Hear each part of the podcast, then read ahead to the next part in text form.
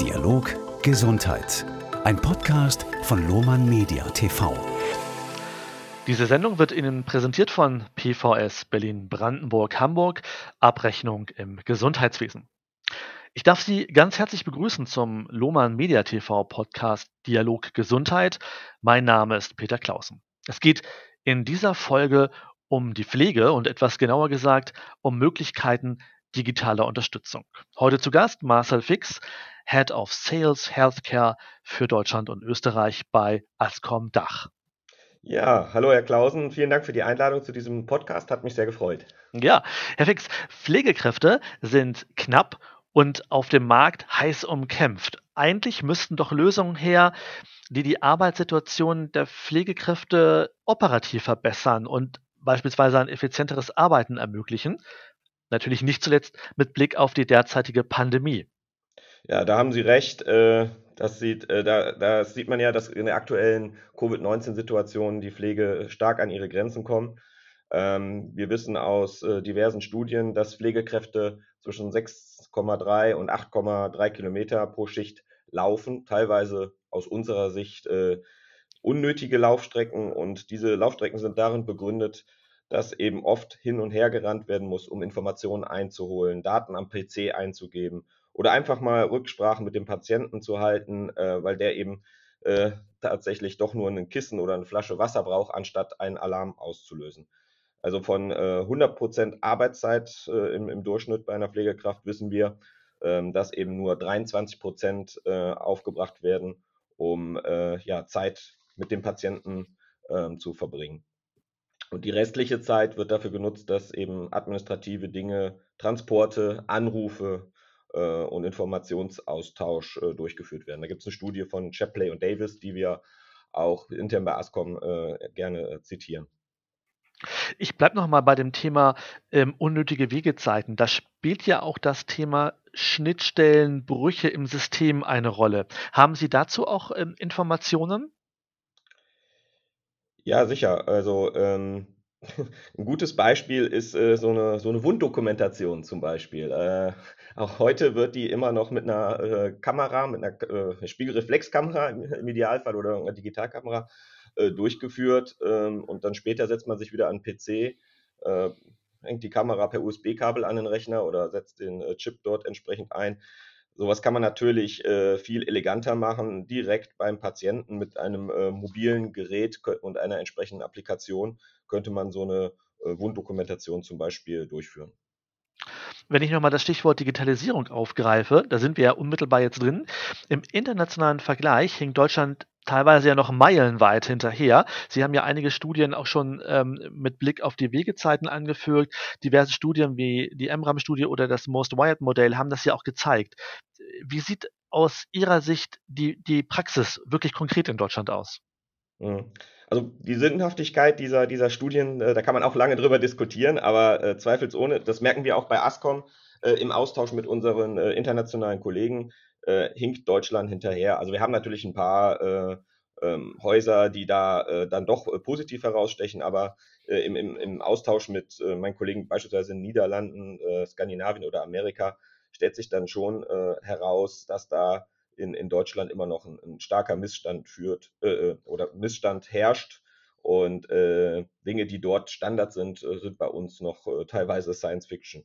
Äh, dazu gehört ganz banal zum Beispiel die mobile D Dokumentation am Bett beim Patienten. Das wird äh, heute immer noch, man mag es nicht glauben, äh, ja, händisch äh, ähm, durchgeführt. Man schreibt sich äh, Informationen wie äh, Schmerzgrad von 1 bis 10 oder eben die Temperatur auf ein Blatt Papier, vielleicht auch auf die Hand. Und irgendwann äh, später wird das dann in die Systeme äh, eingegeben. Das ist äh, erschreckend, aber oftmals immer noch der äh, Standard in Deutschland. Sie sind ja mit Ihrer Expertise auch direkt vor Ort. Was sind denn so Ihre ersten Erfahrungen in den Kliniken, Ihre Reaktionen? Ja, die äh, Reaktionen äh, sind, sind äh, vielschichtig. Also der, der, Bedarf ist groß nach äh, Lösungen, um diese, diese, diesen Mangel zu beseitigen und zu optimieren. Äh, mhm. Oftmals ja, wird es dann doch dann erstmal nicht umgesetzt. Aber ähm, es ist schnell ersichtlich, dass ähm, Digitalisierungslösungen, die solche kleinen Prozesse optimieren, äh, ähm, dann doch schnell äh, jedem Einzelnen helfen können. Wie, wie steht es denn überhaupt um die Akzeptanz von Digitalisierung in der Pflege?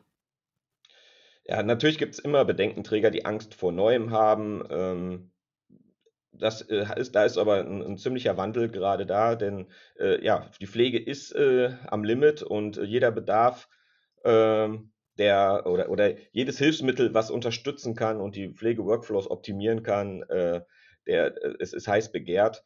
Und ähm, ja, wir bei Ascom haben inzwischen eine erhöhte Nachfrage äh, nach unserem klinischen desinfizierbaren Smartphone. Ähm, mhm. Myco 3 heißt das. Ähm, das ist letztendlich wie ein, wie ein normales Smartphone zu sehen, wird aber als Multitool äh, da entsprechend eingesetzt. Und äh, ja, in der Vergangenheit war da eher der Bedarf nach klassischen mobilen Telefonen da. Ähm, heute ähm, ja, ist dann schon äh, eine große Nachfrage da, ähm, eben die Telefonie mit so einem Multitool-Ansatz im, im Sinne der Digitalisierung da äh, entsprechend ähm, zu nutzen, äh, um dann eben mit einem solchen Endgerät die Pflegedokumentation, die Wunddokumentation etc. Ähm, durchzuführen. Und äh, vielleicht auch eine kleine Anekdote von äh, einem Kunden, äh, der nutzt diese, dieses Smartphone-ähnliche Gerät, dieses klinische Smartphone, das Maiko, auch auf Jobbörsen, um da eben auf sich aufmerksam zu machen, äh, um eben sich modern und innovativ darzustellen. Und seitdem er das macht, hat er viel mehr Zulauf und mhm. äh, sein Wettbewerbshaus da in der Region äh, ja, ist inzwischen jetzt auch in Kontakt mit uns. Äh, die kämpfen natürlich wie, wie äh, überall eben um äh, Pflegepersonal. Klar, würden Sie die Corona-Pandemie auch jetzt konkret in Ihrem Fall als Treiber sehen? Sicherlich. Also da äh, hilft natürlich auch das Krankenhaus-Zukunftsgesetz. Äh, das kommt ja nicht von ungefähr, mhm. äh, dass da die Gelder zur Verfügung gestellt werden. Man hat eben erkannt, dass im Bereich der IT, der Digitalisierung, äh, da extremes Nachholpotenzial da ist. Und ähm, da äh, hilft natürlich jetzt äh, im Sinne von der Pandemie, aber eben auch des Krankenhaus-Zukunftsgesetzes der Schritt in die Digitalisierung. Ja. Mhm. Zunächst einmal klingt das, was Sie ja beschreiben, wenn ich jetzt Klinikdirektor wäre, mal teuer. Ähm, also, wenn ich Digitalisierung höre, klingt es ohnehin teuer, aber Digitalisierung in der Pflege, wenn ich mir vorstelle, was dort alles an unmittelbaren Dingen dranhängt, könnte ich mir vorstellen, das wird für mich ein teurer Spaß.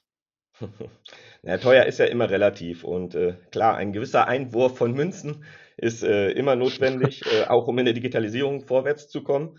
Äh, denke, das ist logisch, aber man muss eher sich die Frage stellen, was ist uns die Pflege wert? Äh, mhm. Wie wollen wir die Ressourcen, die wir nun mal haben, äh, besser nutzen und wie wollen wir unsere Pflege da entsprechend unterstützen?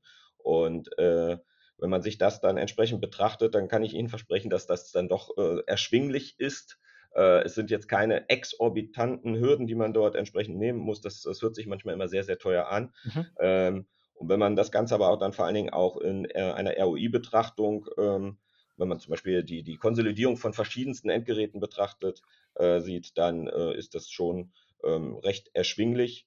Und äh, ja, dann kommt natürlich dann auch äh, die Beseitigung von Medienbrüchen dazu, die dann eben äh, auch die Pflege entlastet. Zum Ende würde ich mir das Ganze nochmal so ein bisschen praktischer ansehen wollen. Nun sind wir hier im Podcast, mhm. also Sie können mir nichts zeigen, aber ich stelle mir vor, es, es blinkt in der Pflege, es hupt und es trötet im übertriebenen Sinne. Wie hilft dann die Digitalisierung dort? Also was sind Dinge, die mich konkret in der Pflege dann entlasten? Sie hatten ja schon mal so eine Art Smartphone äh, kurz angeführt in unserem mhm. ähm, Gespräch, aber können Sie das nochmal abschließend so ein bisschen ja. mehr ähm, veranschaulichen? Ja, also neben diesem Smartphone ist unser äh, Hauptthema eigentlich die gezielte äh, Informations- und Alarmverteilung. Und äh, da wollen wir weg von Pauschalalarmierung, alles geht an alle, hin äh, zu die wichtigen Informationen zur richtigen Zeit bei der richtigen Person äh, ähm, verteilen. Und ähm, ja, die Alarmflut, äh, Alarmmüdigkeit ist ja auch in aller Munde in, in der Pflege, äh, die wollen wir entsprechend dort äh, äh, angehen. Und da kann ich Ihnen auch ein gutes Beispiel geben. Ähm, wenn wir medizinische Alarme zum Beispiel äh, einsammeln äh, von einem Patientenmonitor oder von einem SPO2-Sensor, ähm, da, da, fallen äh, am Tag bis zu 1000 Alarme pro Patient an. das bimmelt die ganze Zeit und äh, nicht alles davon ist wirklich äh, wichtig. Äh, das sind teilweise Tendenzen oder der, der Patient hat sich ein bisschen im, im, im Bett bewegt und der äh, SPO2-Sensor ist vom Finger abgegangen. Das ist alles ein Alarm, aber tatsächlich ist für die Pflegekraft, für das Pflegepersonal nur wichtig äh, zu wissen, wenn eben dieser SPO2-Sensor eine äh, längere Zeit einen äh, Alarm anzeigt. Also das heißt, wir können solche Dinge dann entsprechend auch verzögern. Äh, wenn er sich, wie gesagt, nur bewegt hat, dann ist relativ schnell auch wieder der Kontakt da und äh, der Alarm ist weg. Das würde dann eben kein Alarm sein, der an die Pflegekraft übersendet wird. Äh, steht aber länger an, dieser Alarm, dann äh, ist auch die Pflegekraft wieder sensibilisiert und kann eben die kritischen von den weniger kritischen da äh, differenzieren. Hört sich gut an. Gibt es noch etwas, was Sie den Akteuren mitgeben wollen? Den bitte? Den? Den Akteuren mitgeben wollen zum Schluss. Also gibt es noch irgendwie etwas, wo Sie ja. sagen, das Keine Angst vor der Digitalisierung, es hilft. und okay. äh, wie gesagt, es ist nicht so teuer, wie man das sich vielleicht äh, vorstellt. Es hilft einfach und man muss sich darauf einlassen. Und äh, ich sage mal, im, im, Zusammenspiel auch mit diesem äh, Maiko 3 äh, hilft es einfach auch, dass es ähnlich behandelt wird wie ein äh, oder bedient wird wie ein Smartphone, das man von zu Hause kennt. Äh, das äh, schafft dann auch die eine oder andere Akzeptanzhürde aus dem Weg. Vielen Dank, Herr Fix. Äh, Ihnen, liebe Hörerinnen und Hörer, Dank für Ihre Aufmerksamkeit. Nutzen Sie gerne auch die Kommentarfunktion. Herr Fix steht Ihnen hier für Rückfragen immer bereit. Und ich freue mich auf Ihre Beiträge, verabschiede mich bis zur nächsten Sendung auf Lohmann Media TV. Peter Clausen.